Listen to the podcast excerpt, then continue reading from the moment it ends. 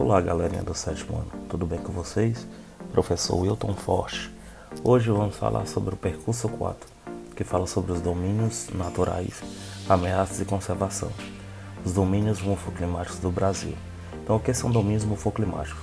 São extensões de terra cujas paisagens naturais apresentam características semelhantes de relevo, de clima e de vegetação. Então, vamos para os domínios florestados. São as vegetações de grande porte. O domínio amazônico, que está localizado na região norte do Brasil, o domínio de mares de morro, florestados pela Mata Atlântica, na porção leste, ou seja, no litoral, e o domínio das araucárias, que também conhecida como Mata dos Pinhais, se localiza na região sul.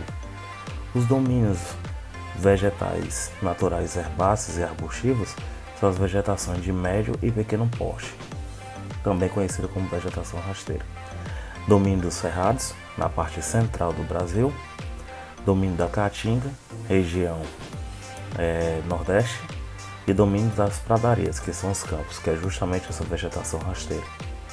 E a faixa de transição. O que é uma faixa de transição? É o limite entre dois domínios morfoclimáticos.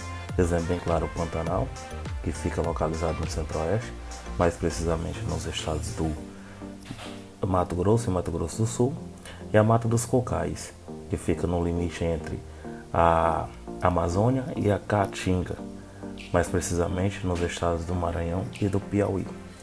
Vamos falar também sobre as unidades de conservação, que são espaços territoriais com características naturais relevantes, legalmente instituídos pelo poder público, com limites definidos destinados à preservação e à manutenção da diversidade biológica. Essas unidades de conservação são classificadas em proteção integral, aquela que não pode haver alteração de jeito nenhum, porque ela é protegida por lei, e as unidades de uso sustentável, ou seja, é, você usufruir daqueles recursos, mas não prejudicar o meio ambiente. Por quê? Porque gerações futuras irão precisar desse recurso. Mas é bem claro que usa muito essas áreas são os indígenas. Vamos falar sobre os principais impactos ambientais sobre os domínios. Né? Os impactos ambientais é a degradação. Então a gente tem, por exemplo, avanço de projetos agropecuários, desmatamento, queimada, erosão do solo e assoreamento do rio. O assoreamento é justamente a diminuição da profundidade do rio, devido à erosão nas bordas do rio que esse solo, essa areia, vai ser depositada no fundo do rio, diminuindo a profundidade. Construção de grandes usinas hidrelétricas que inundam uma grande área, né?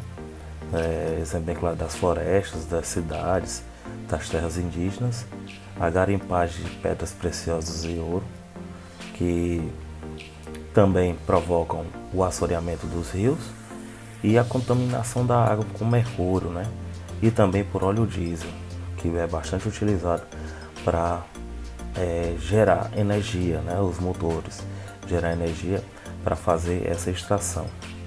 A gente tem o desmatamento, exploração de lenha para o uso doméstico e para a produção do carvão, a perda da biodiversidade, a erosão do solo e sua desertificação, a irrigação inadequada do solo que também provoca a salinização.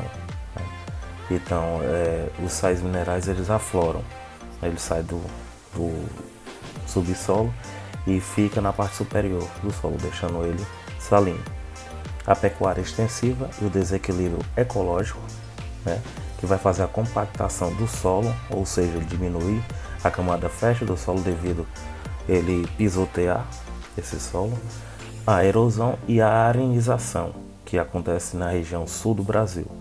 E também a pesca predatória, né?